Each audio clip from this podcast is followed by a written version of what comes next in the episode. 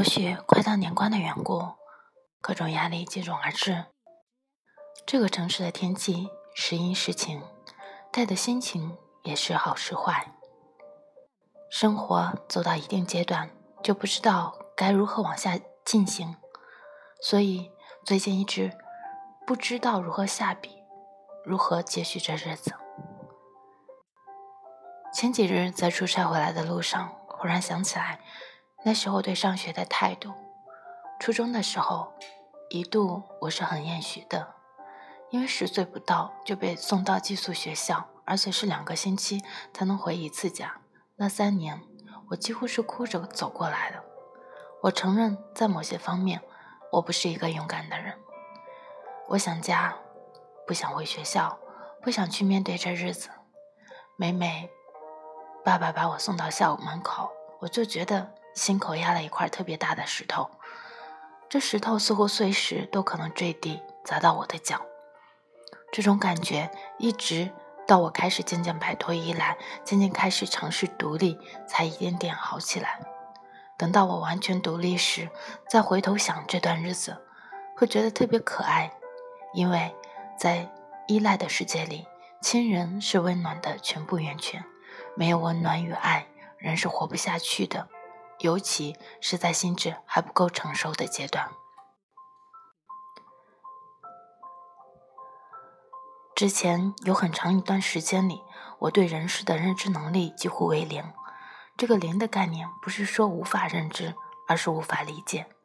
很多人做的很多事，我不能用自己惯用思维去解读，所以常常陷入到人事的矛盾里。有时候我在想，是不是我应该更多时候。跟植物、跟动物待在一起，这样就不会有什么痛苦。话虽然这样说，但人是少不了与人群待在一起的。孤独很好，两三好友相聚聊天也很好。我无法做到完全封闭与独立，所以没有办法。我尝试着一点点站在别人的角度去理解他们的行为，去认清自己的路途。或许我不是最善解人意的，但也是在拼命尝试。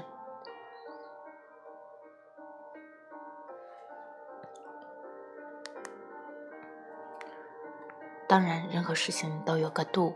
当你在尝试理解别人的时候，别人是否也在尝试着努力着与你交流？这个事情很重要。善解人意可以，但对你不好的人就没必要太善解了。毕竟时间有限，浪费在频率相同的人身上才是值得的。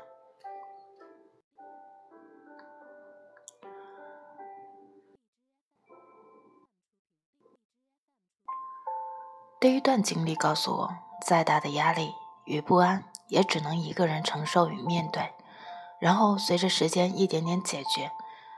第二段经历告诉我，即使有不理解，也得自己想办法理解。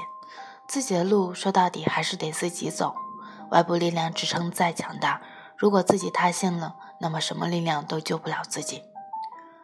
想到这些，所以我们该更加珍惜现在的日子，好好走过每一天，不荒废，不虚度，不懒惰。